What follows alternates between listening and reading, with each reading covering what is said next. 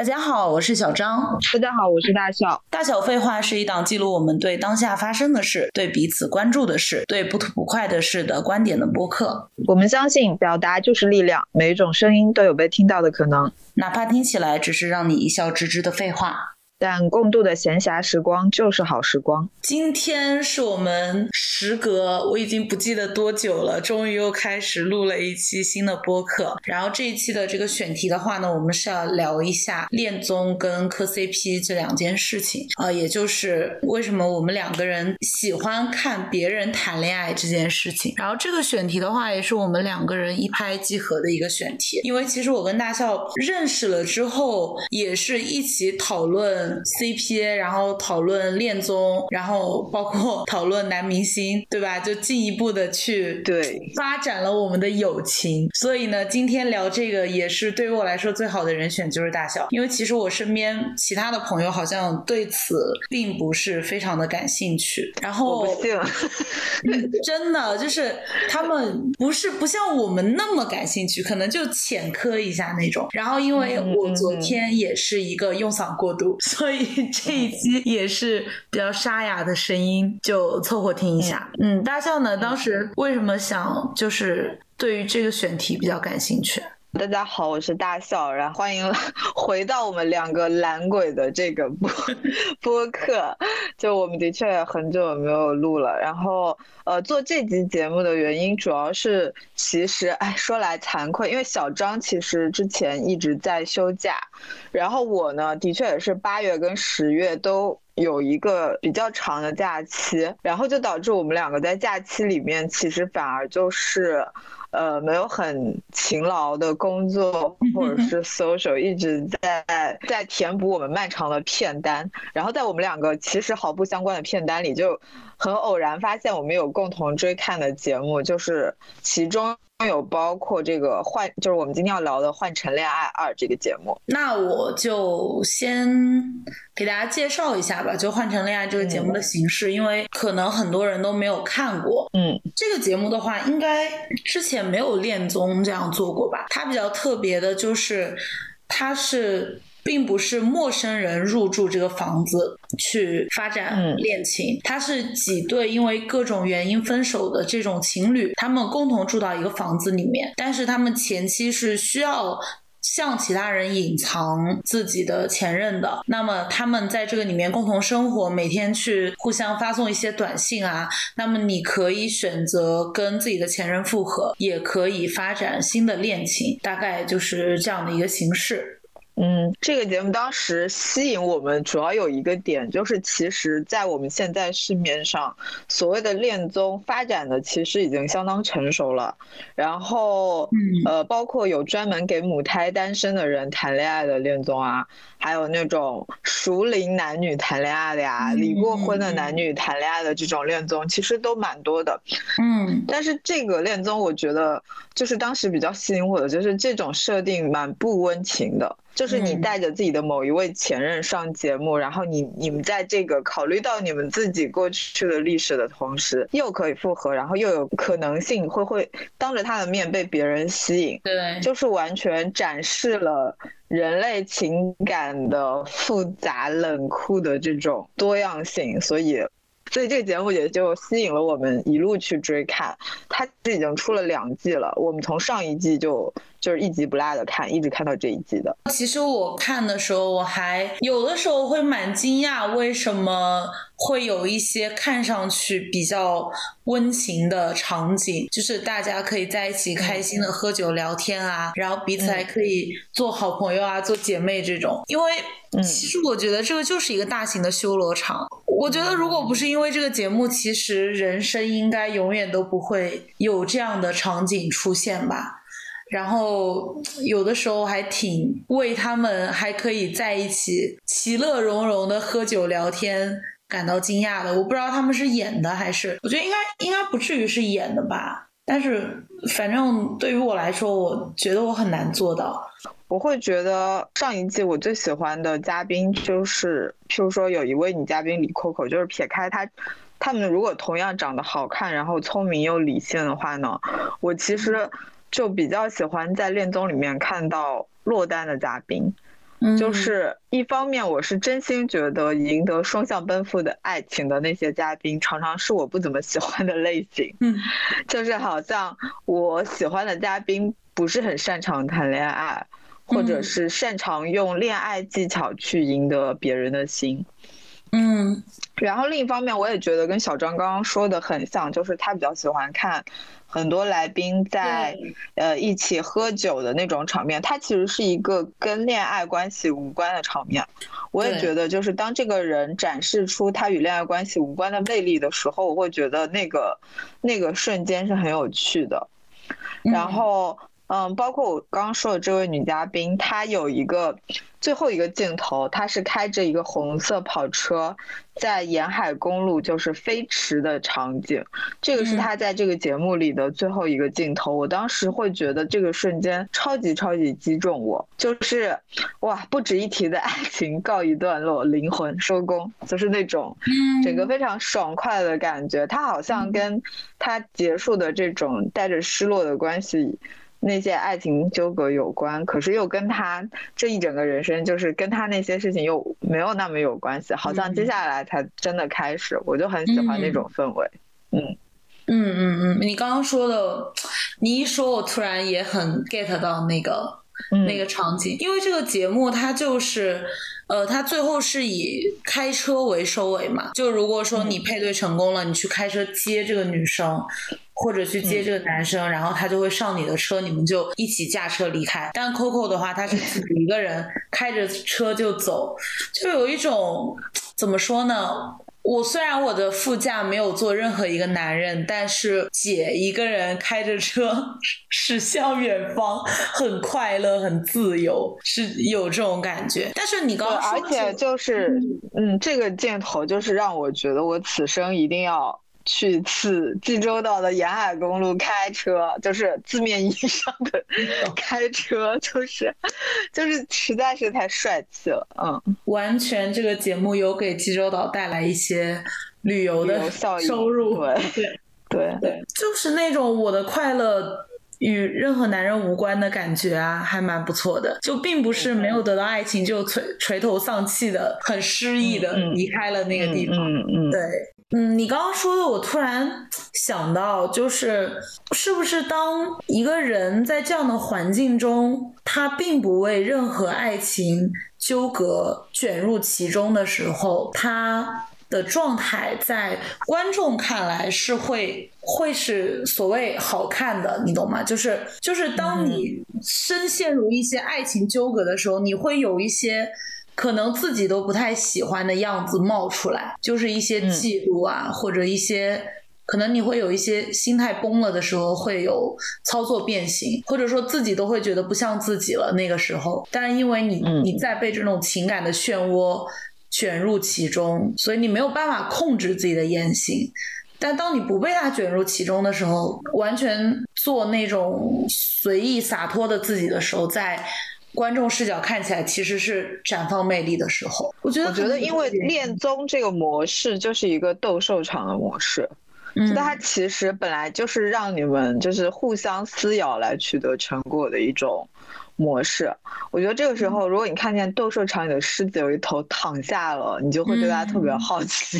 对对对对对对，嗯，这种感觉，就是仿佛它它释放的魅力，它。不带有目的性，他不是为了说我要吸引这个女生，或要吸引这个男人，我去释放的那种像雄孔雀开屏一样的那种魅力。然后他就是完全放松的再去生活的时候，他释放的魅力是最自然的，也是反正对于我来说是我很能 get 到的那种。嗯，且会跟其他人形成一个强烈的对比。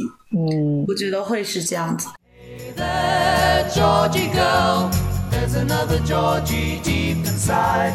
Bring out all the love you hide, and oh, what a change there be. 我我上一季最我就是第一季最喜欢的是普贤，因为人人都喜欢普贤。对，因为因为我觉得首先呃，他那个综艺会会剪故事线嘛？我觉得普贤跟他的前任以及后面就是明在嘛，就追他那个男生，这个是我觉得是两大主要故事线其中的一条吧。嗯，然后。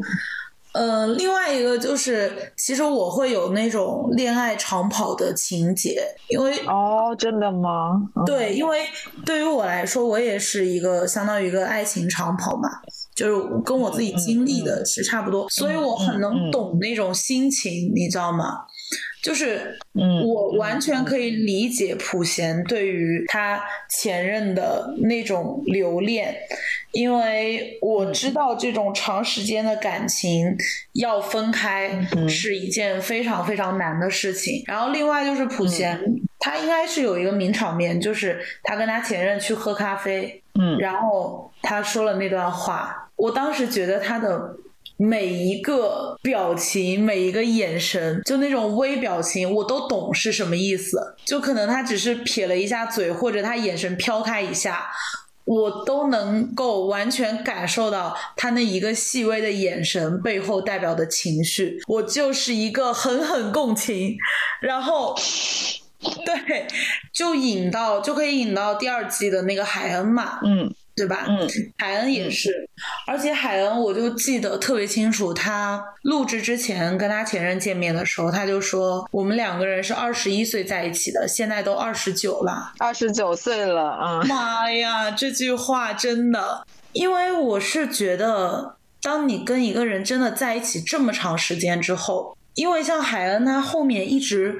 对他的前任疯狂的沉迷、留留念，然后完全没有办法放开他的前任。嗯，尽管他的前任用一种极度冷漠和残酷的方式去对待他，他还是每一天、每一天、每一天都给他发短信，然后姿态都非常非常低。他那个短信就说，可能他就是今天他前任跟他多说了两句话，他都会非常开心。然后很多观众会为此而觉得。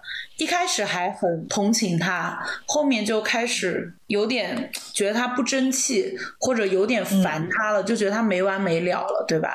嗯。但是我从头到尾都都很理解，因为我觉得，如果你真的跟一个人在一起这么长的时间，其实你跟他分开之后，就相当于把你就是把一半的自己都切割掉，就因为他们在一起的时间太长了，将近三十岁嘛。你其实有几乎将近三分之一的时间都是跟这个人完全同步的在生活的。嗯，就我讲一个我自己的一个小细节吧。其实我跟我老公快要结婚前的那一年，其中有一次，我就跟他说：“我说，我就说，我觉得我们两个不能分手了。我就觉得我好像其实现在已经没有太多可以跟他分手的，也不能说权利吧。”就是已经没有太多的力量去可以做跟他分手的选择了，除非有非常重大的原则性问题。因为我就特别懂那种感觉，就是如果我现在要跟这个人分手，就是伤敌一千，自损八百，因为我们的所有的生活都已经共同嵌入的太深了，就是这些东西已经钳制着我，让我觉得我没有太多力量去做。分手这个选择，其实我当时说这句话的时候，我心里不是高兴的。你懂我那种心情吗？没有咯噔一声吗？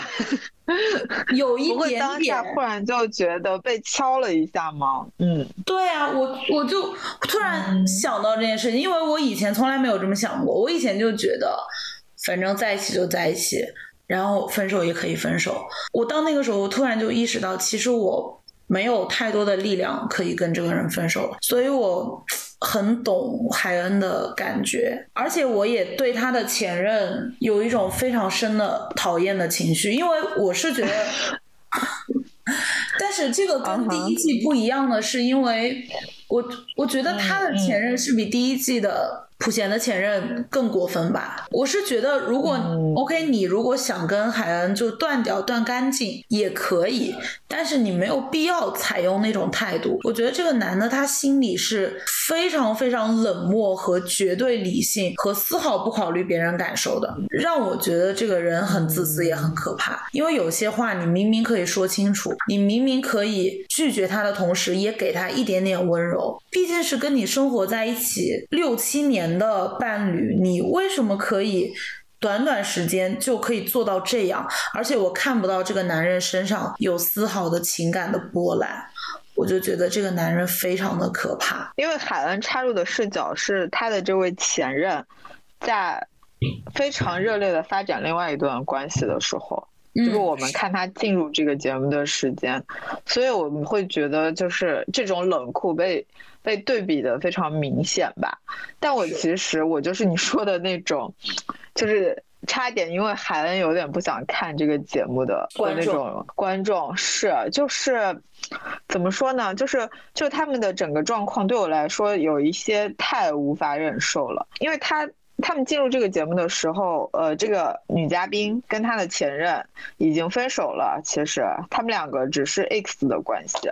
然后已经是一段没有好结果的关系了，你明明已经为他吃够爱情的苦，然后就感觉他好像是大意到在自己没有准备好的情况下，嗯，然后不知道为什么就像跌入一个循环一样，他并不是就是他们并不是没有分手，然后延续了那个情绪进入这个节目的，我感觉从他们的口中他是分开了之后本来过得挺好的，见面了之后那种情绪又爆发出来了。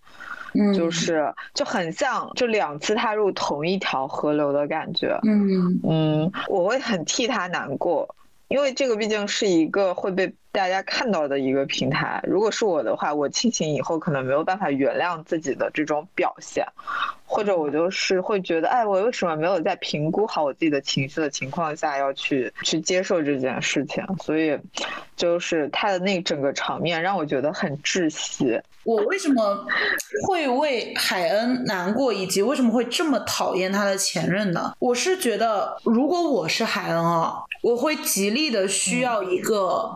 沟通和对话的机会，就是我心里就是有很多很多的想法，我的迷恋已经深到了一定程度，我真的是极度没有办法放下手，这种时候我会需要一个对话，就哪怕我跟他吵一架。但是我需要你告诉我你到底是怎么想的，然后我的想法我需要对你去说出来。但是我觉得这个男的完全就是彻彻底底的在冷暴力海恩，他是知道他的所有的。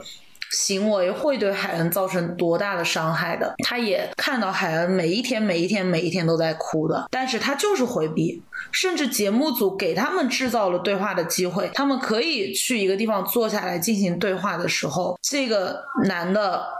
他的眼神、动作和每一句话都在回避问题。我当时看那一段，我都急死了。我就觉得这个男的，你能不能放一个屁呀？我就是非常非常愤怒，因为我的性格就是我不允许这样的事情发生。然后，如果我是海洋，我不会卑微成这样子，我一定会跟他大吵一架的那种。所以，我会觉得，我甚至觉得不需要大吵一架，就是就是这个人的行为，其实比他的言语更能展示他的态度。我是怎么说？可是我觉得有的时候，有些人他们为了让自己死心，会非常期待对方说一些，对啊，就是一定要说出他们想听的话，就。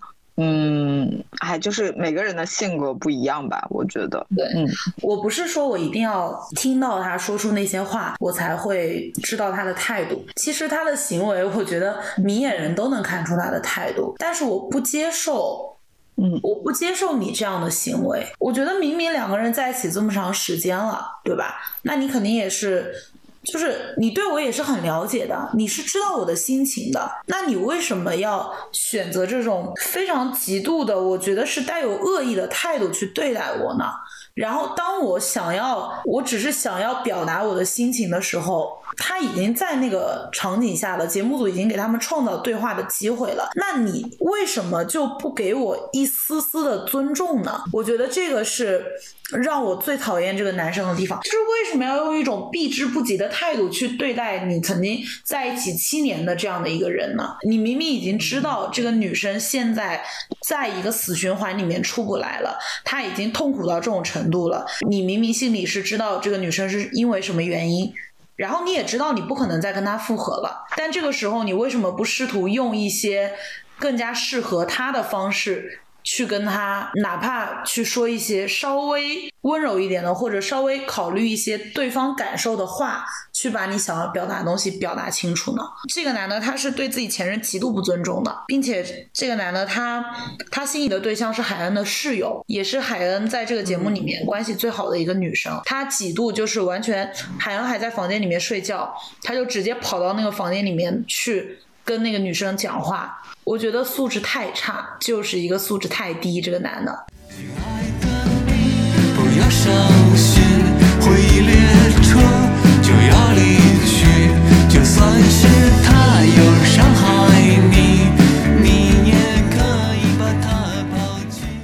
本季就是除了陈海恩这种比较沉重的感情线之外，我觉得像就是我所说的那种。呃，落单的魅力嘉宾也很有趣，像金泰义，就是我觉得这个嘉宾给我最印象最深的感觉，就是他在节目的前半段，因为一些原因，呃，导致他收不到任何女嘉宾的好感和短信，然后这个持续到了节目中段，有了新人加入等等等等之后，出现了反转，然后他一度成为这个。故事后半节，呃，收获到好感最多的人，可是他这个人好像不管是呃大家都不喜欢他，还是突然一窝蜂大家都来向他表示好感，他都很镇定，完全不存在于自己即使身处一个竞技场，可是他并没有这种。一丝禁忌的心都没有，就是他只在意他心心仪的女生会不会给他发短信，至于其他人理他也好，不理他也好，他都很自在。我觉得这个特质其实在一个恋综里面是很少见的。嗯，没错，我觉得金泰金泰一也是我最喜欢的男嘉宾了。我觉得其实。我觉得他身上就是松弛。我刚刚想了一下，当一个人他的状态表现的很松弛的时候，其实就会获得很多人的喜欢。呃，包括帅，对，帅呢，当然了。嗯，我觉得如果长得不帅的话，松不松弛我都不喜欢。然后。我我是对你刚刚说的很有道理，我觉得他在这个节目里面，他没有想要讨好任何人。嗯，他后面跟他喜欢的女生相处的时候，我觉得也很松弛，并且他身上有一些反转魅力，就是一些很有趣的点。但那些有趣的点，我觉得他不是刻意的想要幽默或者搞笑。嗯，他就是自带的那种有趣的魅力会。非常让人着迷，然后很可爱又很帅气。另外的话，我觉得其实他对待前任的态度也，我觉得也很也值得称道。对，对他也是完全不想跟前任复合的那种类型。然后他前任呢，年龄又比较小，里面年龄最小的嘛。然后有的时候。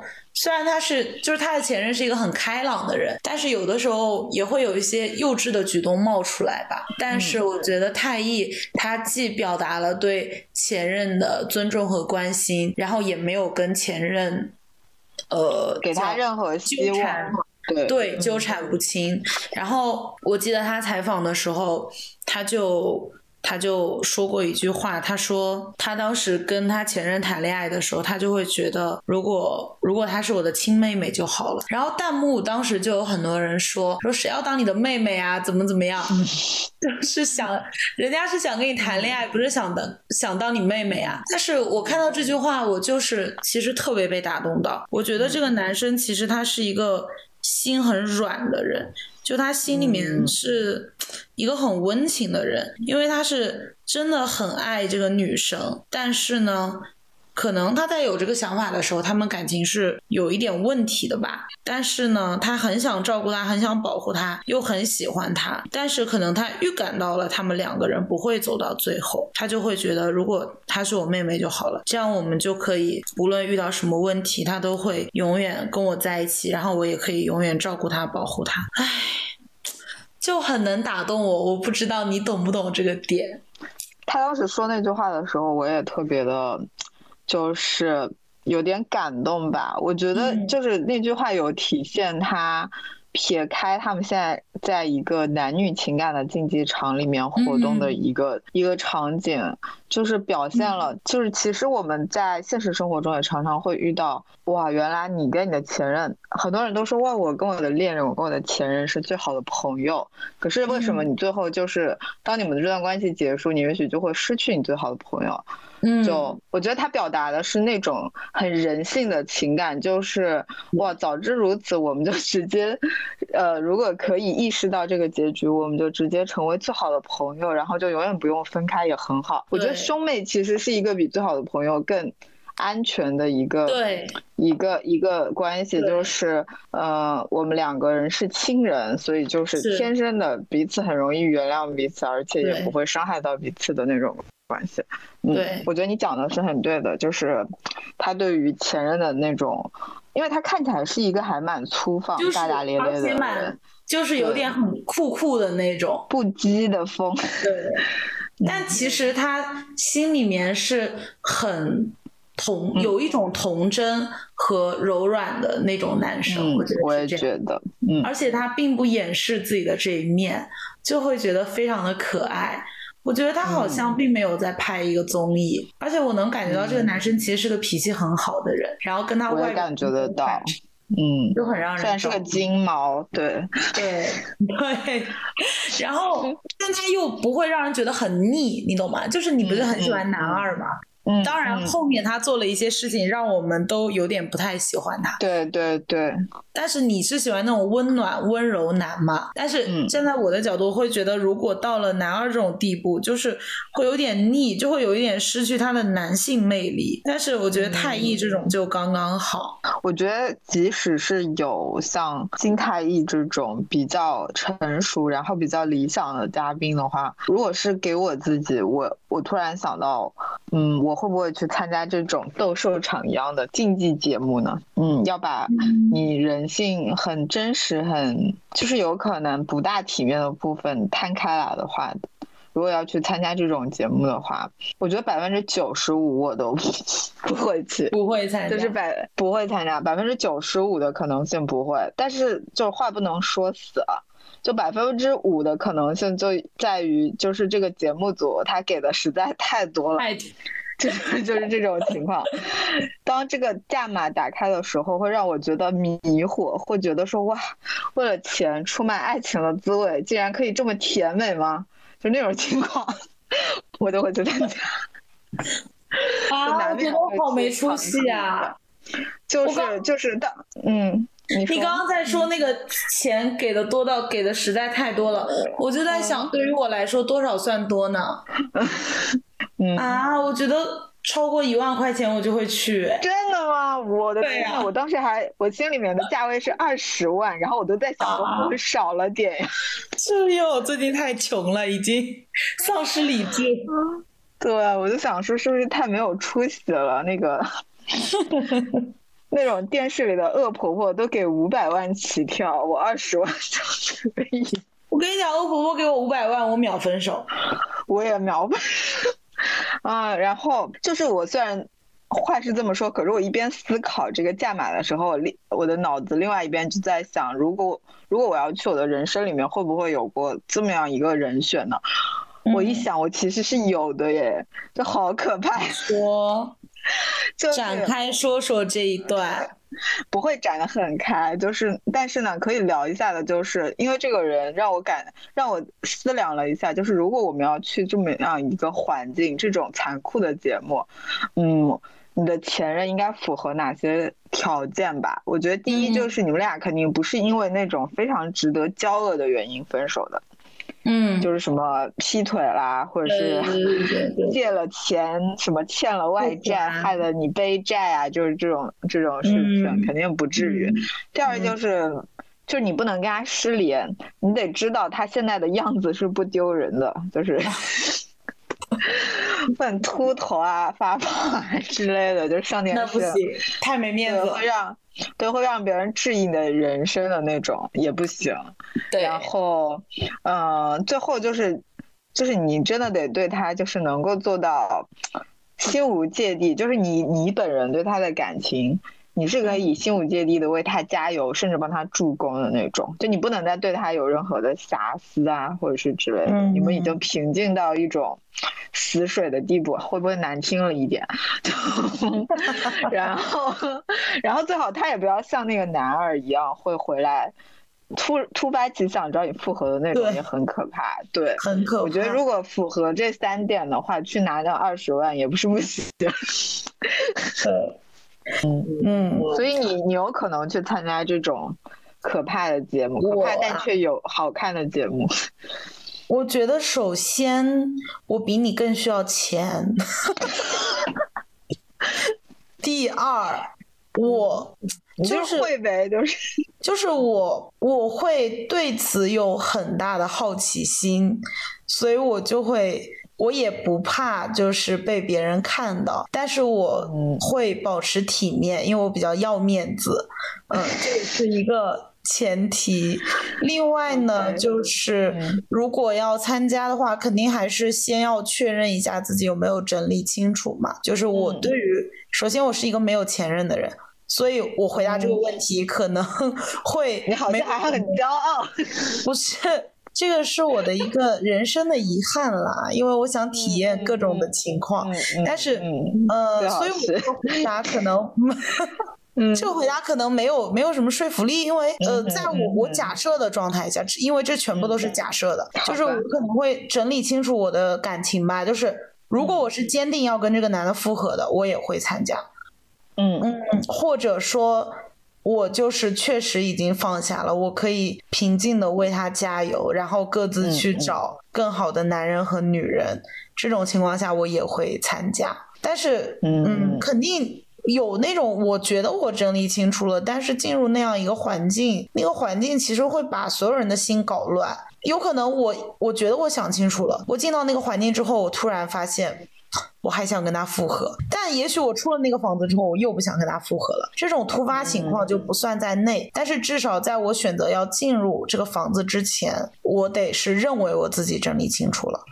只要是这样的情况之下，我都会参加。对。嗯，感觉你很容易把他告糟，很容易，而且 我就觉得你说这个节目对吧，都是帅哥美女，我嗯，万一呢对吧？有早没顶得住是吗？嗯，对呀，就是有早没早的，先打一竿子再说，还可以有钱拿，不挺好的吗？嗯，你现在所以我觉得钱价格就是很重要的一件事。对呀，因为你现在去参加那种什么。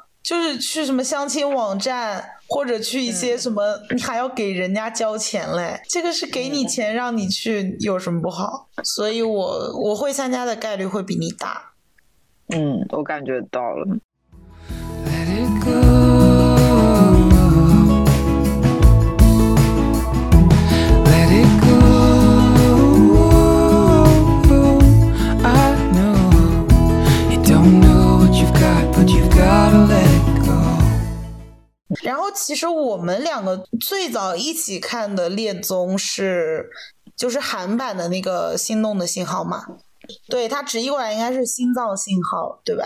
嗯，《心脏信号二》。然后当时也是，好像是你推荐的还是旭姐推荐我看这个节目？是你推荐我看的。对，是旭姐推荐我看，然后我推荐你看的。我当时看完这个节目之后，我就是一个深深的被吸引。嗯。我对他最深的印象就是，首先，因为后面国内也买了这个节目的版权嘛，但是国内的基本上我没太看得进去，因为差距太明显了。我不是说要说国内的节目做的不好，没有这个意思。我的意思是在搞恋综、搞这种帅哥美美女谈恋爱、建立这样一种暧昧的又美好的情感氛围这件事情，我觉得国内十年甚至二十年都不一定能赶得上韩国。我觉得韩国人太会了，你想他们之前就是像韩剧啊各方面。就是韩国人很会拍恋爱这件事情，然后他们做的这个恋综其实就是一部精美的韩剧。你说韩国人就不一定说他的嘉宾一定比我们国内的嘉宾洋气，或者比国内的嘉宾外形更优越，然后他们选的那些场景也不一定就是比国内的浪漫，但是因为他太会去制作和包装这些氛围感的东西，所以说。看韩国的这个心脏信号，完全觉得就是在看一部精美的韩剧。我当下就是非常被吸引。然后另外的话，可能我觉得会有一些那种异国元素的神秘感的加持吧，因为国内的东西都太熟悉了，所以可能没有什么新鲜感。呃，可能也有这样的一个因素吧。然后第二个吸引我的点就是，就是非常的，因为你知道那个是真实的。所有的情感，这些人都不是演员，他们都是素人，但是你在他的表情上面能看到最充沛的情绪，就是它的真实感是让你完全去可以代入和共情的，因为你知道这件事情就是发生在这些活生生的人上面，然后你就可以想到在自己身上曾经发生同样的事情的时候，自己的心情和自己当下的状态是可以跟他们代入的。那我觉得。拍的再好的影视作品都不会比它来的更真实，因为影视作品你知道那个是剧本。我觉得这种真实是很冲击我的，所以当下我就是对《心脏信号》这个节目一下子就被吸引到其中。嗯，你当时看了那个《心脏信号二》，你为什么后面也这么入迷？我其实看完这个《心脏信号二》有一段时间我都没有在看恋综，就其实国内的这些恋综差不多也是。就是《Heart Signal 二》才开始遍地开花的，就是二，就是韩版的这个《心脏信号二》火了之后，大家才开始疯狂的开发这个项目的。就我当时看，呃，我当时我感觉我朋友圈几乎很多我的姐妹都在看这个节目，就当时这个《Heart Signal 二》的时候，嗯，然后就是大家都知道，就是我们很笃定，也不是很笃定，就是大家很喜欢的一对 CP。然后最后很意外没有在一起嘛，嗯，就是我当时看完整个人就有一种被。怎么说呢？就是被娱乐工业玩弄的感觉。嗯，就是我我在那个节目之前没有接触，没有很爱看韩综，或者是甚至韩剧看的也不多。嗯，我就觉得我被非常精巧和成熟的那种韩国电视工业拿捏了。有到他好像有，他就是好像就是在我看的过程中，他就不停的能抢在我前面，抓住我感兴趣的点，然后让他把它给挑拣出来。不不一定是让他们排练出来给我看，是让他挑拣出来给我看。我后来回想那一整个过程，我就会有这种感觉，然后就导致在这个那一次之后，我后来不是又因为大家也。不停的分享一些比较有意思的后面的综艺给我看嘛，嗯，我看的时候就难免有一段时间会带着那种大家来找茬的心态，就是我一定要把自己设定成一个冷酷的观众，我在找哪里是剧本，这个地方是不是他们想要的爆点啊？就是什么什么，你帮我卷袖子，我帮你系围裙这种东西，然后是一个不大，你还需要把自己打造成。也那个找茬的观众吗？我觉得你本身就是一个 找茬的观众，就是就是一个不太友善的那种上帝视角，但是过程中你又不免就是不免带入磕磕一下糖，就是我就是在这个拉扯的过程里，我就会觉得恋综或者是这个真人秀的吸引人处，其实就是虚虚实实，就。因为永远能够特别完美、特别专业的保持表演状态的人，其实我觉得是不多的。就是只要摄影机开着，你就不可能完全展示的那些是你真实的部分，你就不可能完全展示真实。可是只要这个摄影机它一直不停，你就永远会露出破绽了。你就是不可能八个小时、十个小时你完全保持你的表演状态。所以总归有一个时刻，要么你就是会觉得。就是此刻不应该再表演了，我就应该用真实的我来享受这一刻。要么你就觉得这种地方没有必要作假，就或者你已经拍累了，就懒得营业，就总会有一个理由会让你觉得你就要卸下你的心防，然后你展露一点真实。这个真实被观众看到了，这种防不胜防的真实，我觉得就是这种节目形态有趣的地方。是，因为他们不是演员嘛，你就算有那种综艺导演。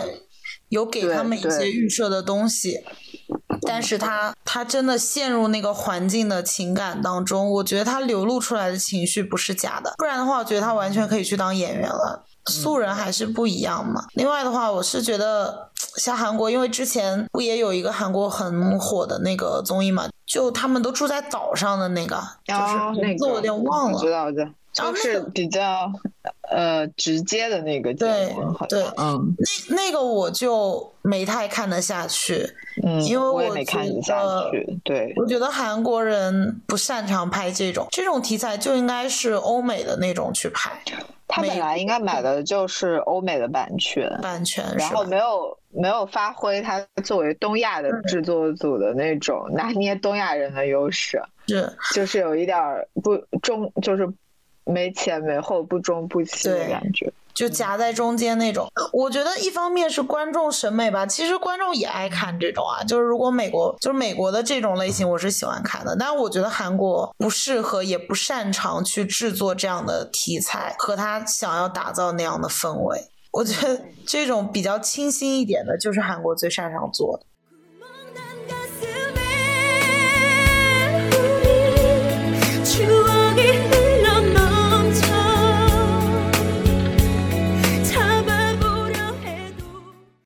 其实我们在看那个恋综的时候，也磕过很多 CP 嘛，就包括你说那个《心脏信号二》里面你最磕的那一对，最后就 B 了嘛，导致你很难过嘛。然后因为很多人都很难过，当时就是你说我们两个或或者还有其他朋友对看恋综的事情这么沉迷，是不是也有一部分原因是因为我们本身就非常喜欢磕 CP？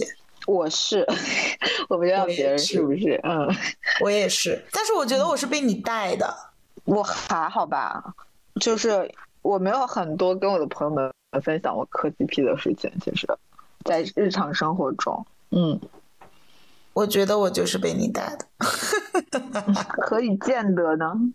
我觉得你你磕起来的狂热是远胜于我的，是吗？我觉得对，就是你这样磕一些我觉得匪夷所思的 CP，磕到就是赚到嘛。我觉得，嗯嗯，对啊，就是。当你我是觉得啊，当你对这一对 CP 非常有感觉的时候，嗯，你就不要阻止自己陷入其中，因为你知道。你对他的狂热是有限度的，当你当你的狂热散去之后，你就再也体会不到这种快乐了。所以你为什么要阻止自己呢？又不用花钱，对你又没有什么害处，你却可以得到巨大的快乐。这种快乐也许是生活现实生活给不了你的，你何不就去欣赏它，就是狠狠的感受它呢？我觉得是这样的呀。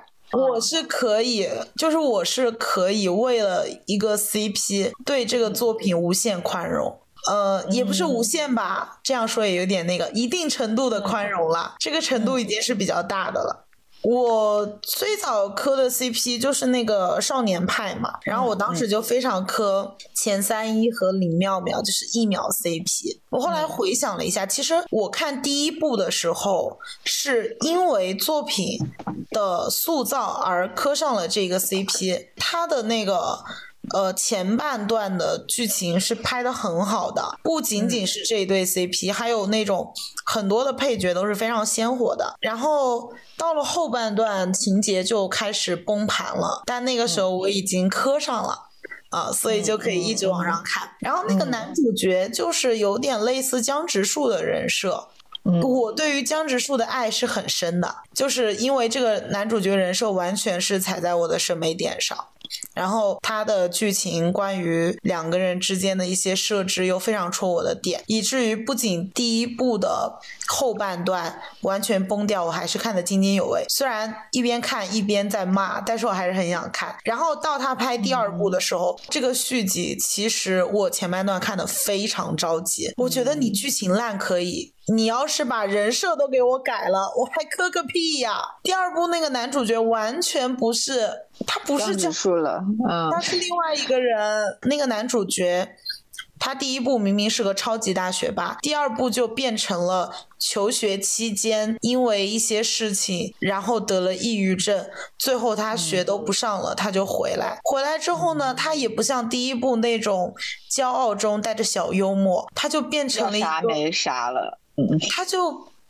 也不是说要啥没啥，就是他就变成那种窝囊的男人，窝囊的男人，对我最讨厌窝囊的男人，窝囊男人就是我最讨厌的人设，他就变成了一个窝囊的男人，然后气死我了，然后他就开始一直追这个女主角，但是他很卑微，话也说不清楚，然后，哎呀，我知道他是有原因的，但是我觉得他的人设我就让我不喜欢了，但是。还是得看呀，看还是要坚持看呀。怎么会有这个但是呢？因为他还叫那个名字，还长那张脸啊，我就对此还抱有一丝希望。然后我没有生气吗？嗯，我气呀，我很气，但是我。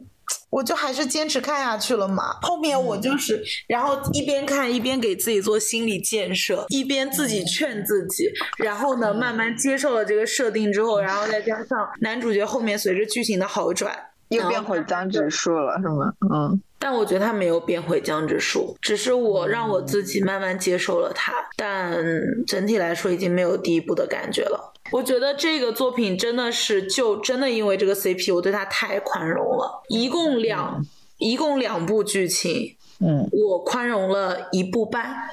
嗯嗯，我好像很难发生这种事。就是如果这个作品在某一集或者是某一个部分变得特别烂的话，我就会变成带头 骂人的那个人，那个观众。我虽然不会因为 CP 对作品宽容，但我会因为作品就是对 CP 宽容。就是，呃，我举一个例子，就是我磕过很多，最后其实都已经不能称之为 B 一的那种 CP，就是纯纯粹只剩下惨烈的硝烟的撕逼的那种 CP。然后也是因此，我有被我的姐妹认证为就是灵魂住在地震带的女人。就是被我磕塌房的人也好，CP 也好，就可以说是，就不计其数，车载斗量。然后呢，对我早年就有磕过一部校园剧的男女主，然后磕的是真人。我我同步上升真人，上升真人。我就一定。对，我就是很爱干这种欠欠揍的事，我就一定要上升真人。然后我讲的磕真人，我在很多的 CP 粉眼里，专业 CP 粉眼里已经是不可原谅了。I don't care。没错，反正就是，反正我就是磕了一对一个校园剧男女主角的真人，是从他们的一个拍戏的时候的花絮入坑的吧，算是。嗯。后来就是在他们这个剧拍摄的一路，就见证他们俩从暧昧，然后到真的被拍。就是被狗仔拍到他们两个约会的事情，是吗？嗯，然后再到，结果在本来到这里是还非常完美的一个结局，然后他们的团队就是开始开始互相撕，然后意思都是对方挖坑给自己跳，找人来拍照等等等等，然后这个戏好不容易拍完了之后，到宣传期，这两个男女主角就是像死人一般的营业，永远不会艾特对方，然后物料里面也永远没有跟对方的合照种种这些东西，这个就搞得不太好看了吧？就是，嗯，按理说，就其实这个剧到这边已经黄了，按理说是这样的。但是很有趣的是，结果那个出剧出乎意料的质感就是很不错的。嗯嗯嗯，因为它是一个还比较响的 IP 改的一个校，就是青春的校园故事。然后从原著粉看来，它的一些改编算是在很艰难的维持在了那种可以忍受的范畴里。然后这两个演员的确演的也很好，嗯，就是表现的很自然，你就忽然就会感觉到，起码说明这两个人是好演员嘛。嗯，这年头就是怎么说呢？就是那种公费恋爱的 idol 很好找，可是演技在线的年轻演员真的是很难找。嗯，所以当时就是看完那个剧的时候，就会觉得，虽然作为 CP 粉有受伤，可是作为观众的话，你感觉到自己是被尊重的，就无所谓了。我我想我想问，就是首先你刚刚说的那个，他们真人之间就在撕嘛？他们是团队真的在撕，还是只是粉丝在撕啊？不是啊，是团队在撕，就是彼此的宣传跟经纪人下场撕。嗯，那搞得有点大了呀。对的，对的。因为就是最好的我们嘛，其实你要说磕 CP 吧，最好的我们我也磕，但是我刚刚说的磕 CP 就是指那种你真的会去找真人或者角色的那些文来看，嗯，这个才称得上磕嘛。然后最好的我们是在我看的时候，我也非常喜欢这段 CP，因为你也知道刘昊然这个角色也是江直树，对对对，少年剧嘛，就就这种。自信的、阳光的学霸，理科学霸，对，就肯定很喜欢呀。然后就是完全踩中我那个审美点，这个也是我对于刘昊然的爱的开始。没错，对我就是看了这个之后很喜欢他。嗯嗯嗯。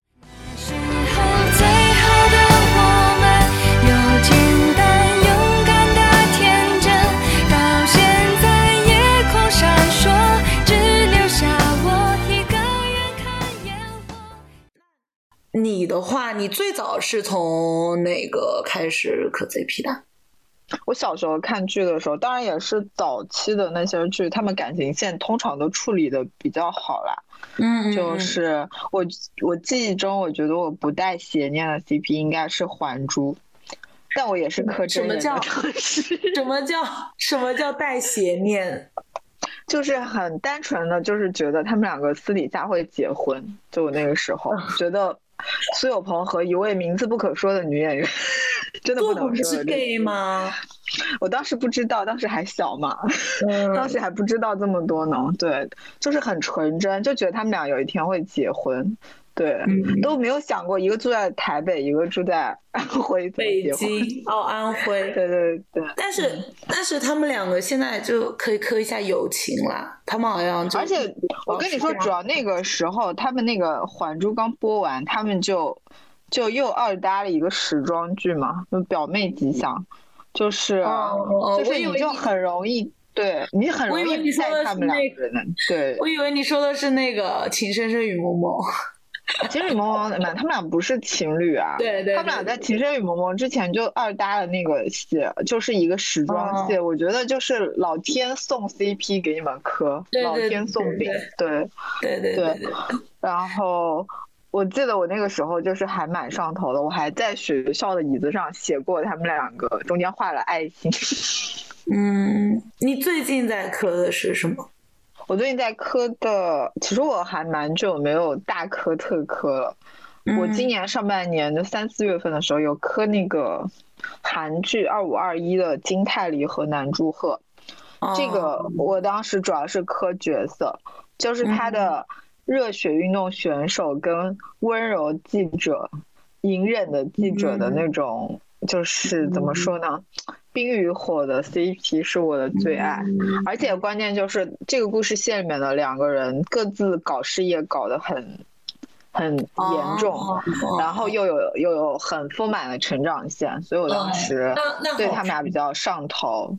嗯，而且金泰梨是我超爱的一个韩国演员。就从小姐开始嘛，是吧？是的，是的，嗯嗯，就是我给他看过一些他跟我不大喜欢的 男演员的合作，我都忍忍着去看了。对，就是也算是为了角色对 这个作品宽容，也算是。但这二五二一我磕的就是比较浅，就是嗯，狂收了一些视频跟图。嗯嗯嗯嗯嗯。同人文我当时看的倒是不太多，就因为我觉得就是没有看到，当时没有看到很厉害的韩国本土的选手，呃，就是作者的作品被翻译成中文。然后我们中国当时写这个文章的人，因为他不是你的母语，你写的就总你读起来就总感觉多少有点别扭，所以看的不多。嗯。嗯，最近在磕的那必须就是一个有关于王鹤棣的一切，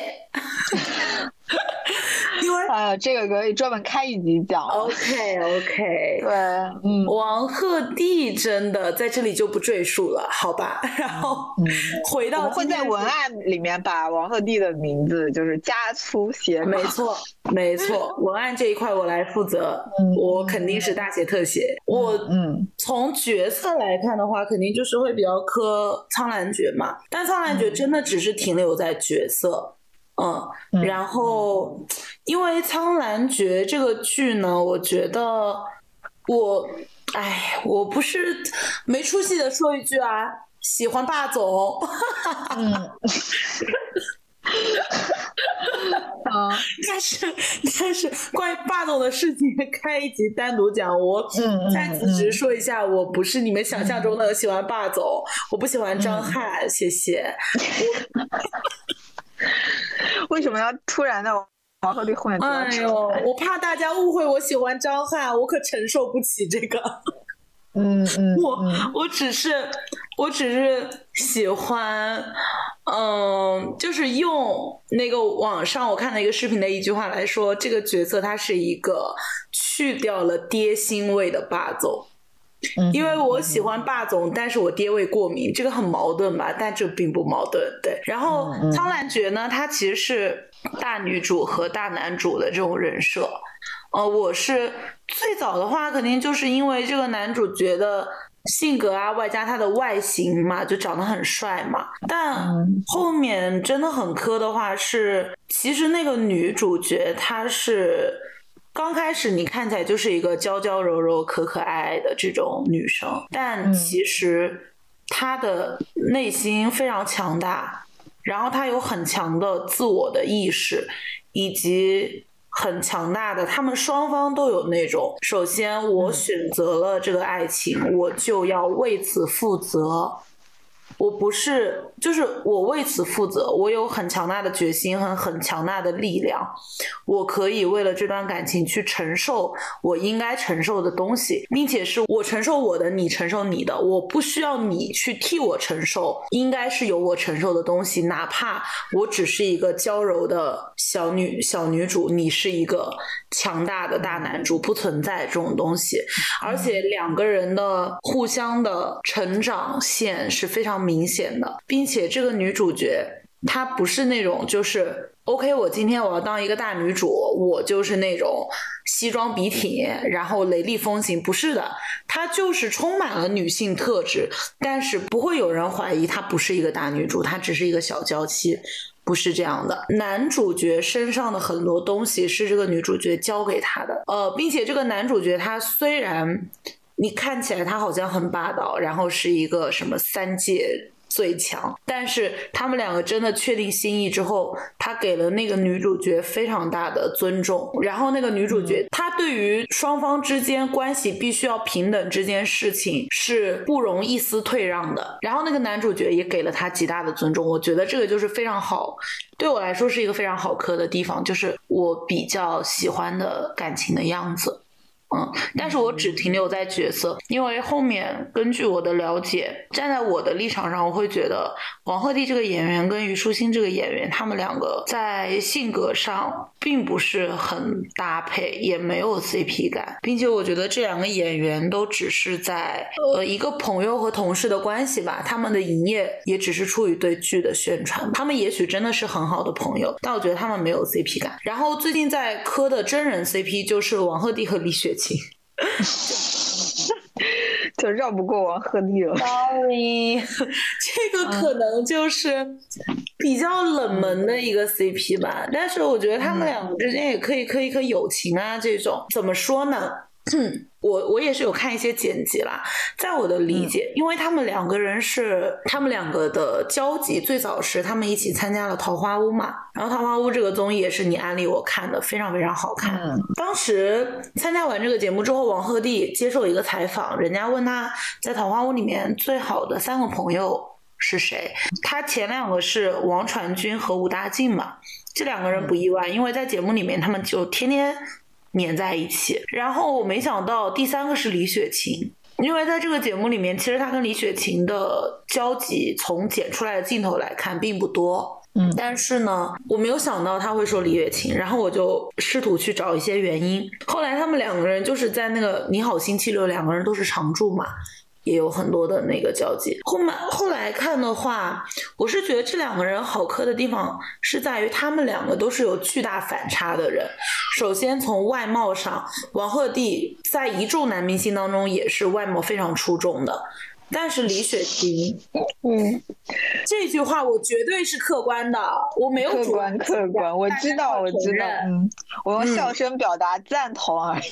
好啦，然后嗯另外的话，我就是觉得李雪琴的话，客观来说，在娱乐圈外形来说，肯定是比不过很多女明星的嘛。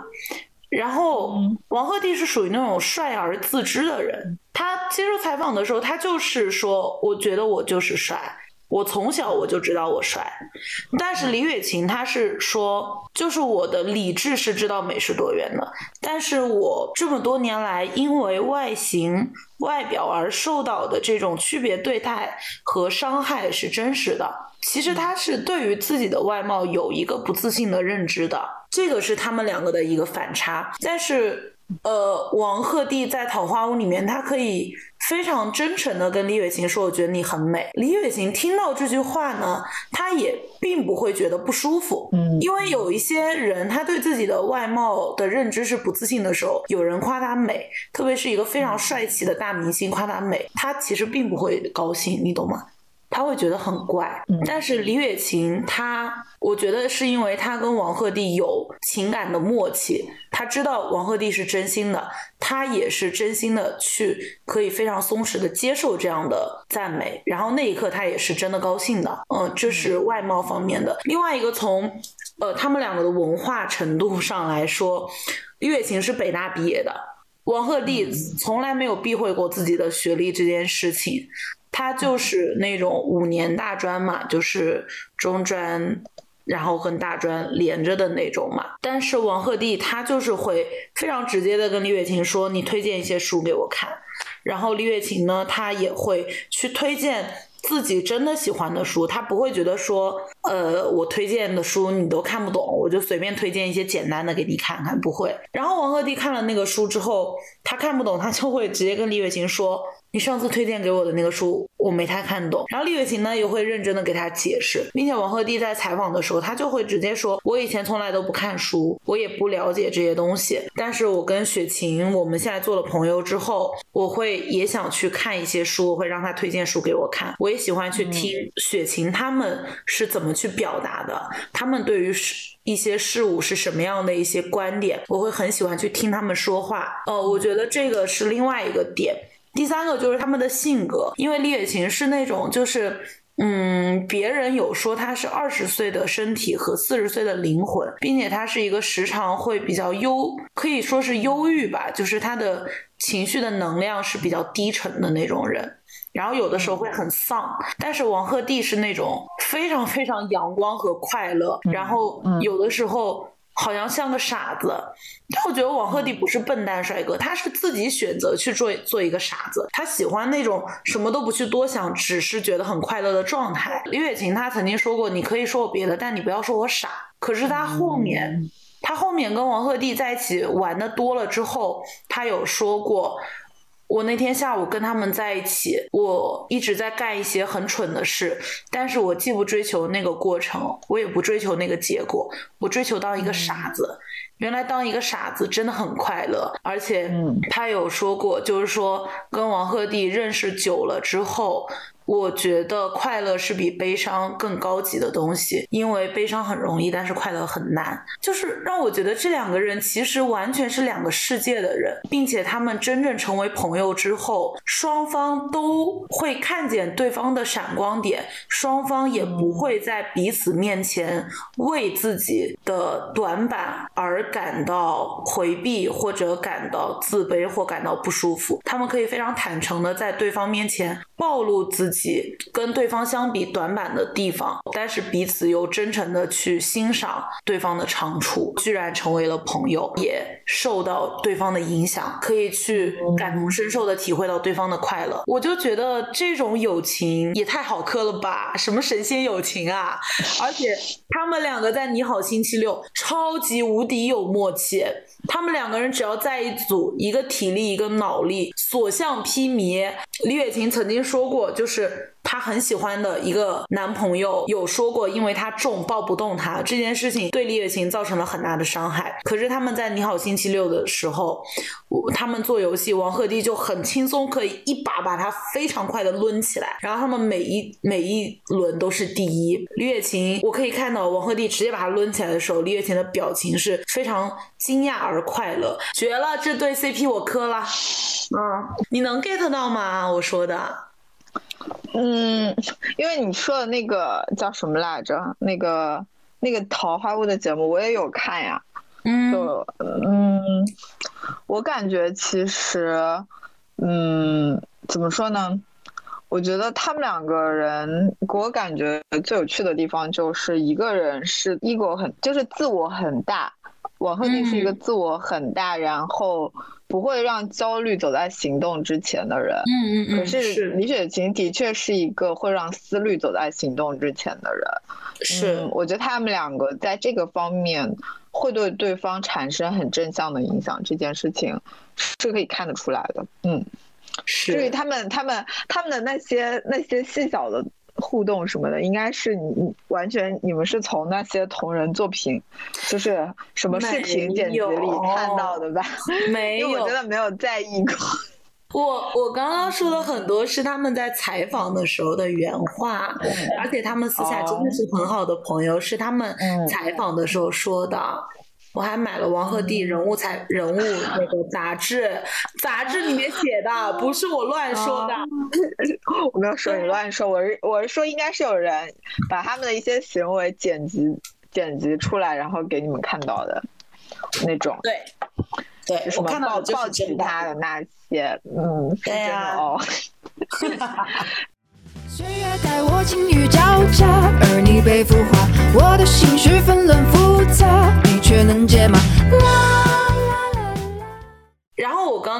是，就是我刚刚说的，我最早磕的和最近磕的 CP 嘛。其实像李雪琴和王鹤棣，他们是没有什么太多同人作品的。就算有同人文，我也看不下去，因为我觉得他们两个还是偏友情向更多一点嘛。然后如果同人作品硬要去写爱情的话，我会觉得很怪。但是像少年派啊、苍兰诀啊，我就有很多我很喜欢的写的比较优秀的同人作品。像你的话，最早开始。就是看同人文看的比较多的是哪个 CP 啊？我最早接触同人作品其实是一一年左右的时候，就是那个时候一一年一二年吧，应该是 First Class X 战警里面的 X 教授跟万磁王那个 CP，就当时就觉得是怎么说呢？你们背负着同样的理想，可是要走不同的路的两个人，然后嗯，就是一个一个角色，就是你也许对。世界怀有非常温柔的大爱，可是这个人就是你心里，就只有对这个人你过不去这个坎，你无法容忍他的背叛跟伤害。然后另外一个人，他就是也许对世界就是只有冷酷无情和改造。跟毁灭，跟重塑，但是他就是仅就仅有两毛钱的温柔，可能是给对方的，两毛钱的温柔跟仁慈是那种，呃，也是性格反差很强的 CP。然后我当时第一次接触同人作品，就是真的是推开了新世界的大门的感觉，就是呃阅读到了大量。很高水准的人体工学的 科普文章，就是，然后因为我记得，嗯，我我本人是比较喜欢看原文语境的东西了，就是我对于国内的写手作者去模仿外语语境的那个翻译腔，我有的时候如果它太明显，我就会觉得不太舒服。对。然后，呃，我会比较喜欢追外国妹子的原文，因为这个作品本来就是一个外国人拍的嘛，嗯，然后，呃，我会先找那种写的非常好的英文原文，然后自己很艰难、很艰难的先翻译一遍，因为你你得了解它在原文语境里它的内容大概是什么嘛，然后学了，不知道学了多少，这辈子在正常聊天里。因为用不到的一些词汇，这边就不加展开了。对，然后呃，在我自己翻完之后，我再去找当时的一些做同声传译的同人大佬翻的更信达雅的一些翻译，就是在这个过程里，你就能既体会原文原汁原味的那种语境风味，然后你又能感受到，嗯，就是比较高级一些的母语理解里面的那种很优雅的传情。就那个过程很很辛苦，可是有一种一鱼两吃的快乐。这个是我当时第一次接触同人作品这个东西的时候最大的感受。嗯嗯，然后我其实就简单科普一下吧，因为我也不是非常的专业。就是我觉得，就是其实很多人目前就即使到二零二二年，对同人作品这个东西还是有很多的误解。就是同人作品其实概念上来说吧。应该是就是我的理解，就是对原作作品的人物设定或者是环境、宇宙背景进行延展和发散的一种创作。你可以这些素材都选取，可以只选取其中的一两个。然后，但它的创作内容绝对不仅仅是局限于描写两个。角色的爱情就是这种，没错。尤其是很多人看到“同人”这两个字，就觉得同人就是同志爱情故事，并且他们会认为同人文都是那个色情文章。对，但其实根本就是完全不相干的两件事，不用画等号。就是不否认磕 CP，或者是你对于里面两个你喜欢的角色的遐想，是很多人加入同人创作的一个动力。但它不代表全部，我觉得是我只能代表它，我我甚至觉得代表一半都已经很多了。嗯，然后我举一个很典型的例子，就是当时《复联四》刚上映完的时候，就是漫威宇宙出现了一个阶段性的 ending 嘛，然后。当时的结那个结局其实还是对有些人来说是比较伤感跟悲怆的嘛。当然，后来就是在那个时期，其实涌现出了很多很厉害的作品也好，或者是漫画也好，他们都是一些现代都市的设定，可是是日常向的一些温馨文。嗯，然后就比如说，嗯。就是 Tony Stark 是一个上市科技公司的类似董事长呀，或者是总裁之类的。然后美国队长就是这个公司的保安部长啊，然后黑寡妇就是什么公关部长、广告部长，然后绿巨人是什么研发部长之类，就是给他们安排一些跟他们的人设的性格比较贴的角色。然后蜘蛛侠是拿这个集团奖学金的天才高中生等等，然后它的内容是完全，对，内容是完全不会有感情线的，就是写一些他们在开会吵架呀，或者是下了班去酒吧喝酒的日常，就是只是为了弥补当时那个那个结局对于观众心理上那种悲怆的感觉的冲击。就是给你写一个另外在另外一个平行宇宙，其实他们在过着非常，呃平凡可是很温馨的生活。就是它的意义其实是像有这样子的，并不完全是在写磕 CP 的感情故事。嗯，对，我是觉得同人文和 CP，或者说同人文和呃原作我们非常喜欢的人物吧。是一个互相成就的关系吧，呃，因为我我其实觉得同人文这个东西的灵魂是在于它一定要贴脸，就一定要贴原人物的人设，嗯，而不是说它的尺度有多大，它的尺度是要恰到好处的。我有的时候看一些尺度过大的同人文，我我觉得他毁了这一切，被人毁了，因为。我就觉得我在看一部 AV，你懂吗？就是他可能就你不是他的受众，因为有一些人他可能就只是就是想看这个角色的纸片 AV 而已。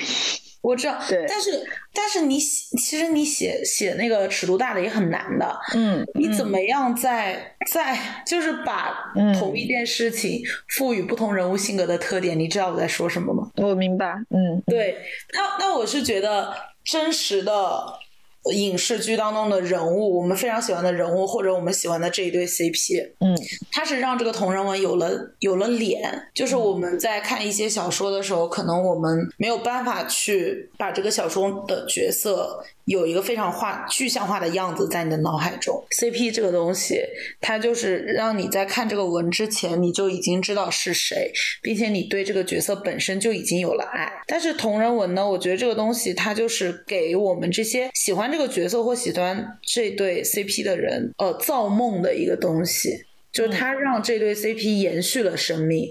它让他们的生命、他们的故事可以无穷无尽的延续下去。其实，我觉得这个是一个非常美好的 双向奔赴。对于我们这种观众来说，其实是造梦啊。然后，我对同人文的作者是非常尊敬的，呃，因为 他们大部分都是用爱发电，他们也不收钱。啊，的确是，对，尤其是现在更难挣钱了。是，然后，但他们愿意去写这个东西。你知道，有的时候微博上有一些同人文，对吧？碍于尺度的问题，就是如果你想看完整，你是要给他发私信，然后他会把完整的发给你，对吧？然后有些人，你给他发私信，他把圆满的发给你之后，他还会说，嗯，大概就是谢谢你对我的支持啊这种。然后我就会很真情实感的说。我 虽然我说这个话，可能人家也不会看，但我就就会给他表达一大段的感谢那种，嗯，就是，并且因为现在有个 app 嘛，就是呃，你如果想看，你要花钱，然后你可以看嘛，就是爱发电，然后但也很便宜啊，就可能五块钱什么那种，嗯，我觉得为为此花这种几块钱，我觉得完全值得，因为。如果你真的有一篇写的非常非常好的东西，它其实可以给你提供巨大的情绪价值，嗯。嗯。但是我觉得一个写的崩掉的同人文对我来说伤杀伤力其实很大，伤害也很大，对吧？伤害很大。当这个剧播完了，可能时间长了之后，你对于这种人物的感情就淡化了，会淡化的。但是我。我我想延续我磕这对 CP 的快乐，嗯，所以我要维维护我那个可能会日渐淡化的情绪。这个时候，如果让我看到一篇完全不贴脸的同人文，它会极大的加速我淡化这个情感的时间，然后我就会就是浪费掉我，就是让我的快乐结束的更快一些。所以，这个其实是个很冒险的事情，对于我来说。你不会在看到某一个同人文的前几句，你就觉得不行，然后你就我会啊止损吗？我就立刻关掉呀。但是我已经看见了呀，就很难受啊。然后这个时候，你你需要再找到一些写的好的，但是写的好的，说实话很少，现在写的好的不多，很难找。对，而且他得写到你的心里。可能每个人对于这对 CP 的理解是不一样的，嗯嗯，我我是觉得是这样的，嗯，我觉得同人算是同人作品算是原创作作品最大的周边，我感觉是这样的，是就是你创造的东西如果能够引发别人那么充沛的情感。嗯，然后那么丰富的想象，以及你甚至能冲撞出别人如此惊人的才华，我觉得这种成就是很很厉害的。就是拿奖赚钱是另外一种作为创作创作者角度的爽，但是你如果看到自己的作品能够这么牵动，甚至是控制别人的情绪跟内心世界，我其实觉得是。就是非常酷，就酷到甚至有点危险的一件事情。我觉得就像你刚刚讲的，就他如果写的很烂，就是他会伤害到，就会让人家觉得你伤害了这个原来的作品。嗯，然后因为我自己在比较年轻且闲的时候，其实我有写过一些同人文，然后我自己最大的感受就是以作者的角度来说，同人作品的创作欲是跟别的是不一样的。它非常依赖于那个作品对你当下的热度跟影响，就是你看完那个电影也好，那个剧也好，一个礼拜之内你的创作欲跟一个礼拜之后的完全没有办法相提并论。你的那种像火山喷发一样的点子，呃，也许过两天就就淡掉了，就变成石头了。我觉得这个东西是很。怎么说呢，还挺残忍的吧？对，是，而且我觉得，我觉得作为同人作者，其实是还挺得。挺有责任感的一件事情，嗯，就是，嗯，因为我记得我曾，我当然是不会透露我当时磕的 CP 跟我发文的平台是哪里，但是我还想问你，对，我刚刚还想问你能不能，能不能把你曾经写的发给我看呢？就是我我可以透露的，就是我有生之年有有写过一个稍微长一些的，就是差不多每周可能会连载一次到两次。的那种长度，然后写着写着，就是在某一个时间段，就是有可能就是我对那个作品，那个 CP 的热情就燃烧没了，然后我就渐渐写不出东西来了。但是因为我的风格是比较清纯一些的嘛，就是比较清新的风格，当时写的，所以我感觉我那个作品的读者其实年纪都挺小的。然后我永远都记得，我我后来不是坑了嘛，相当于那个作品啊没写。完，然后。对我最后一次点开去看的时候，就看到下面有那种点着很可爱的小兔子的头像的人说：“大大应该不会回来了。”然后我就火速把页面关掉。我觉得我非常你有罪恶感吗？我超级有罪恶感，我就总觉得我杀死了一只小兔子，然后在我的记忆深处，然后我也没有去处理那只小兔子，它就永远小小的就躺在我的记忆深处。可是我也没有勇气再去跟那篇文章了。后来，你就给他跟个结局啊！我根本就不敢再去点开 那个页面。那个这件事到现在已经过了很多年了，然后我就想说，其实。我后来也没有写过那么长的东西，我就没敢再写那么长的东西了。但是一个是能力的问题，一个就是的确你的创作是有一些责任感的。对对，就是当你当你活在别人的期待里的时候，嗯。就是我，所以我就觉得能维持长期创作的那些圈内大手，大家都应该好好的珍惜。是，就尤其如果我是原作者，然后在我的作品里衍生出了这么绵长、余韵很绵长的这种有影响力的作品的话，我会一样觉得很骄傲的。嗯。我很懂，我很懂观众的感受，对。但是其实你也不用为此而罪恶啦，因为不管你最后有没有写到结局，大家都会怀有一颗感恩的心，因为大家知道你明明可以不用写这个东西，你明明明明我其实为看这个东西并没有付出什么代价，但是写它的人是很辛苦的，当然你写的过程也是很快乐的，对不对？对对对啊！我还记得我手忙脚乱看了那句话之后，把那个页面关掉的 场景。对，因为我当时，嗯，我我前几个月不是把那个《哈利波特》重温了一遍嘛，嗯，然后我就很磕罗森，呃，罗罗森，罗斯，罗恩和赫敏，你知道吗？哦。然后呢，因为我我喜欢罗恩。他长大之后肩膀宽宽的，然后头发很长，就是有一部我就觉得很像一个大金毛，很可爱。然后呢，对，然后我就。我就看了他们的同人文，因为《哈利波特》这个 IP 写的人很多嘛，有一些很多很多对外的作者其实写的非常好的。然后，然后我就为此我还上了八百年没上过的百度贴吧，百度贴吧有一些古早的那种，你知道吧？然后有一个神楼，那个神楼大概持续了有将近十年。就是那个作者，可能他中间有一两年都没更，然后他还会再回来更。但是我是我看的时候已经好多年过去了，所以我看到我应该可以看到全全过完整的，嗯，对。然后那些读者的心情，然后那个写文的人，他都从可能还没上大学，我不知道，他就很厉害，高中生最开始他都写的很好，一直写到他都已经工作了。他还在写，然后最后直到结局，我就，嗯，我作为第三视角回看这一切的时候，我觉得还蛮唏嘘的，所以我很理解你刚刚说的，那个作者应该就像你一样吧，只不过当他在打开这个界面的时候，他没有选择关掉，或者他关掉过很多次，他最后又写了下去，回来了，对对，勇敢的作者，嗯，是，所以其实。不管是看同人文、磕 CP 还是看恋综，我们都是喜欢看别人谈恋爱，看别人谈恋爱而已。对，你觉得你你为什么、你你为什么会这么喜欢看别人谈恋爱？而且不仅是看，就是会这么愿意把自己的情感去投入到他们的情感当中。嗯，因为这个其实老实说，你你说的所谓把自己的情感投入到别人的感情故事里面，它其实跟你真实的人生，如果你去谈恋爱的话，它跟你的情感付诸于真实恋爱的那个比例相比，它也是很小的。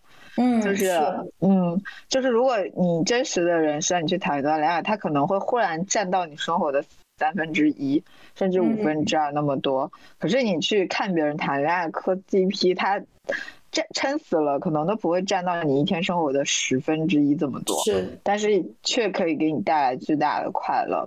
而且我觉得，就是早年蔡康永有写过一篇文章，我觉得还挺能代表，就喜欢看别人谈恋爱的人的那种。那种心情的，对他就是说，大意就是说，大家对做生意的人谈的爱情故事不感兴趣，除非当事人长得很漂亮；然后大家对政治人物的爱情故事也不会感兴趣，除非当事人长得很漂亮，或者这个当事人的恋爱是丑闻。就是这种，我跟你跟我谈恋爱，我跟你谈恋爱会引起别人关注，这个事情的重点是。嗯，明星或者是长得好看的人才有的特权，嗯，就是这个其实是因为这我们这些小孩，就是当我们还是小孩的时候，我们从小就看的故事就是王子跟公主从此幸福的生活在一起，所以在成长的过程中，虽然。我们见到了，当生活中你要发展一段关系，或者是要找一个成熟的伴侣，你可能会考虑到财富、地位、个性种种种种。可是，在作为一个孩子气的人的内心深处，就是非要把漂亮跟爱情绑在一起的，才是那种，就是怎么说呢？有可能代表了内心深处的一种向往吧。就是，嗯，就是我就是要祝福花朵一样美丽的感情。嗯嗯嗯，所以我就觉得，就是对美好的向往的这种单纯，其实有可能就代表了很多人磕 CP 的那种心。嗯，是，我觉得怎么说呢？有你刚刚说，我就是我的理解就是，如果你知道现实生活中不会遇到的事情，然后磕 CP 就像给自己编织了一个美梦吧。但是，它当然有非常非常大的意义在，我觉得是这样。嗯哼，我是觉得站在，我就站在比较现实的角度来来说，嗯嗯，我是觉得其实不管是单身的人，还是像我这种就是已婚的人嘛。嗯，单身的人就是他，他可能以后会有恋爱，但他当下没有在恋爱嘛。那对于我来说，我虽然有，就一直是处在一个长期稳定的情感关系当中，但是你知道，你你只要是你对着同一个人，你最初的那种情感的悸动、心跳的感觉，和真正体会到的，就是最纯粹的。就是我们普遍理解的爱情这件东西会带给人的感觉，这个状态是一定是有限的。就是你跟一个人长期在一起，你不可能永远都是在那样的状态中的，并不是说现在的状态就不好。现在的状态是转换为另外一种形式，可能它也是很好的形式，但并不是那种真正的爱情的悸动的感觉，对。但是，嗯，你还想要那种感觉吗？如果你还想要那种感觉，但是 你又不想换人的话，那就磕 CP 吧。是，我觉得是这样呀。OK，就是，嗯，我喜欢看别人谈恋爱，而且我觉得，因为我是一个共情能力很强的人，我可以，就是我会比较容易感受到其他人的情感，所以我会比较容易陷入到。一个 CP 中或者一个呃角色中嘛，那我觉得呃不管怎么样，他给我带来的东西是快乐，对吧？给我带来的东西是其实就是多巴胺嘛。不管你看别人谈恋爱还是你自己谈恋爱也好，其实那个你你当你感受到那种情感的当下，你脑海中分泌的东西是一样的。然后我觉得。人生需要爱情，但是你的爱情注定转化为另外一种，你说它叫亲情也好，或者你说它叫爱情的下一个阶段也好，对。但是当你想要得到那种甜蜜的感觉的时候，你可以选择去磕 CP，或者可以选择去陷入他人的爱情，与他们共同去感受那一切。而且，其实当你得到这种甜蜜的情绪，或者当你的脑海中产生多巴胺的时候，你其实是可以把当下的情绪的感觉再带入到自己的生活的。这个是一个非常良好的一个转化，帮助你保持自己情感状态的年轻。其实这个就是我喜欢看别人谈恋爱的原因。我好像磕完了 CP 之后，我对我老公的态度都会甜蜜一点，好一些是吗？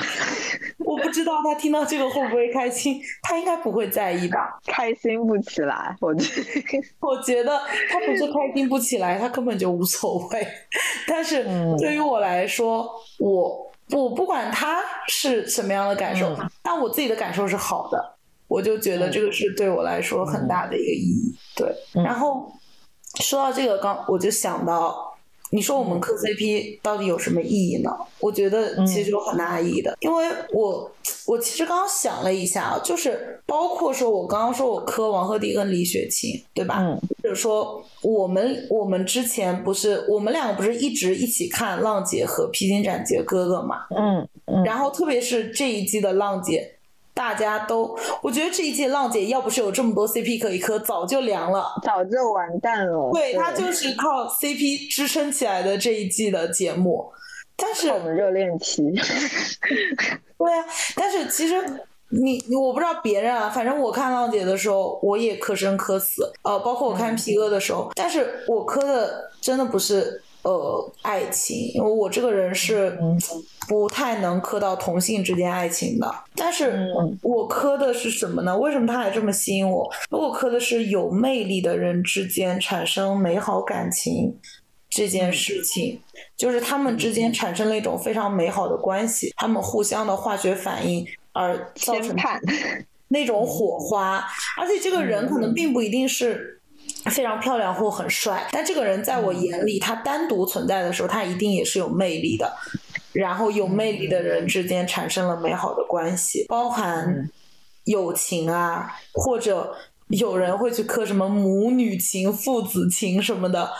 对，嗯。然后我就会觉得，喜欢磕 CP 的人，或者容易陷入、容易对他人情感产生。共情感的人，他一定是对美好感情有向往，或者他一定是有爱的能力的人。那我觉得，其实爱情这件事情是可遇不可求的。但是，我觉得大家如果对美好的感情有向往，并且也有爱的能力的话，其实大家在生活中一定都能遇到美好的感情，或者大家其实一定都可以创造出美好的关系，包含说。好朋友之间或者怎么样，对吧？嗯。另外的话，我是觉得，嗯，其实现在对于很多人来说，他可能会觉得婚姻和生育并不是生活的必需品。我并不需要这个，我自己一个人也可以对自己的人生负责。那，嗯，当你已经不再有婚姻和生育这样的目的和这样的 KPI 在的时候，其实一切的快乐都可以自己给自己的。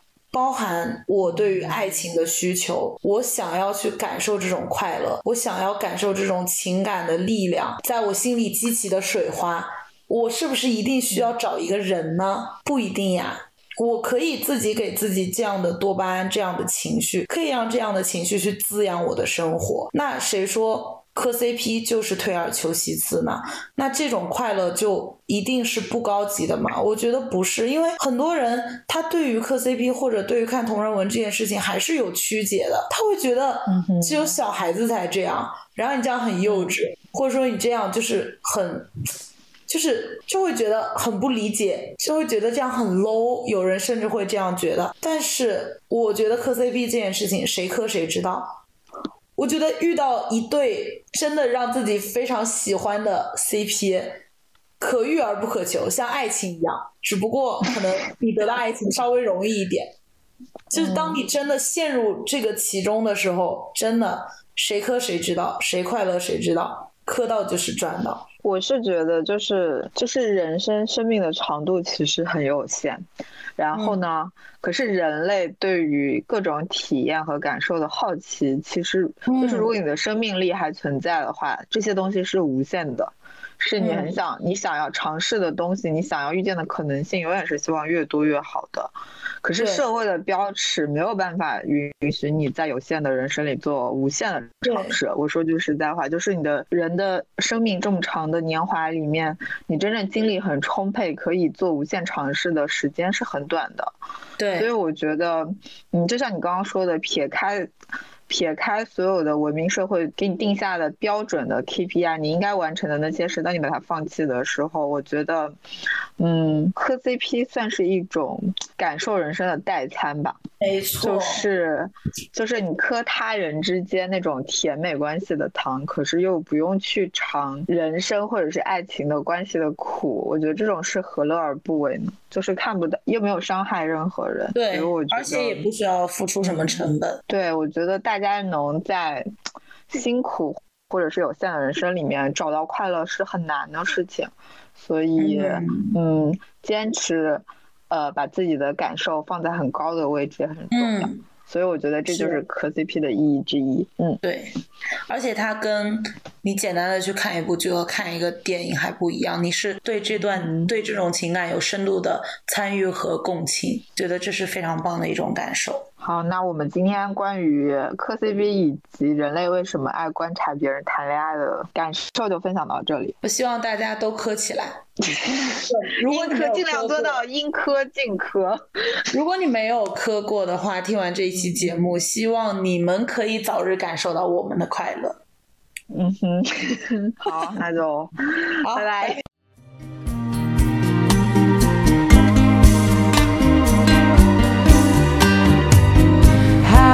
never find